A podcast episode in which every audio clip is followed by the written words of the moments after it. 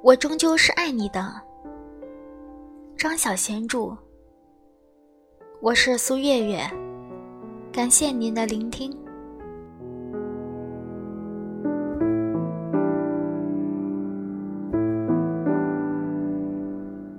第一章。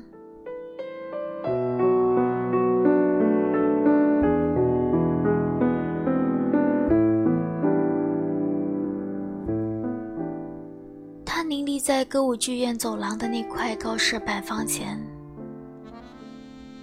挎着两个细瘦的肩膀，一动不动，就仿佛他已经这样站着很久了。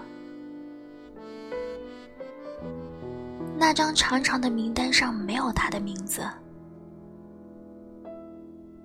一如所料。落弦了，他咬着嘴唇跟自己说：“不过就是一出歌舞剧罢了，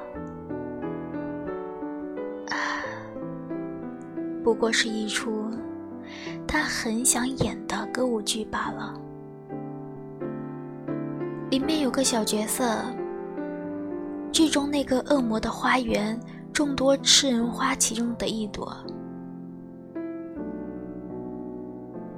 也许，要是一年前，他并不那么渴望演这种不经板般的小角色。可是他已经很久没有工作了，有三个月吧，还是已经四个月了。他记不起来这段漫长的日子总共有多少回。就像今天这样，他又落选了。今天一大早来到这个歌舞剧院的舞台上，他战战兢兢地试着跳了一段舞。由于他没有见过吃人花，他张牙舞爪的，尽量的跳出一副吃人不吐骨头的可怕模样。然而，舞跳到了一半，他瞥见坐在台下负责选角的副导演，忽然朝他张大了嘴巴。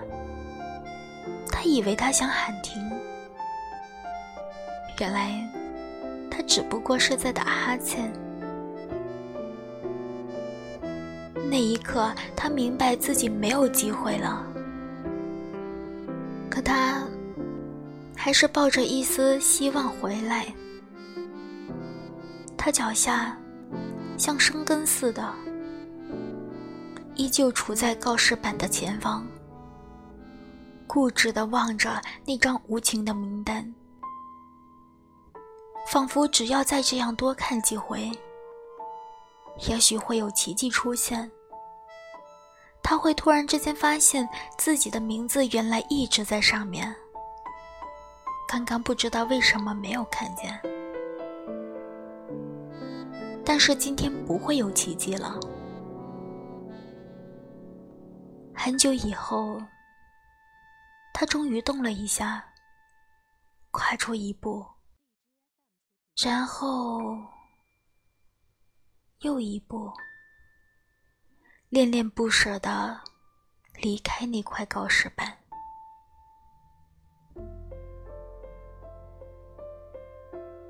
这时，一阵风吹过，那份名单的一角卷起，露出了底下的第二页。他没有看见，直到许多年后，他才知道，他的名字在上面。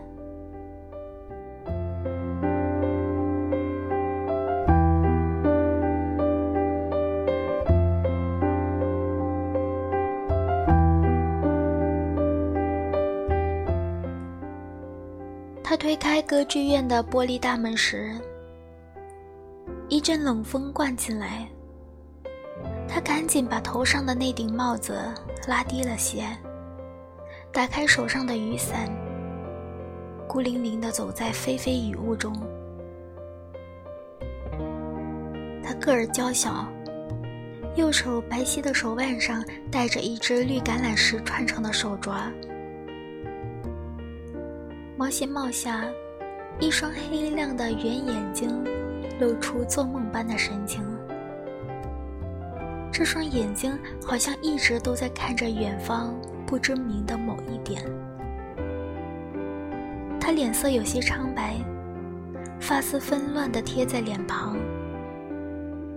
那顶毛线帽的帽檐里有个破洞。她身上裹着一条单薄的羊毛裙子，裙角的地方已经有些走线了。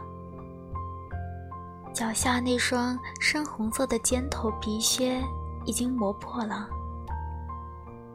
肩上挂着的那个大如邮袋的包包也已经很破旧了。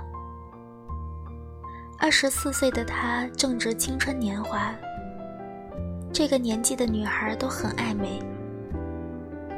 他看上去有点邋遢，但是他的邋遢并不使人讨厌。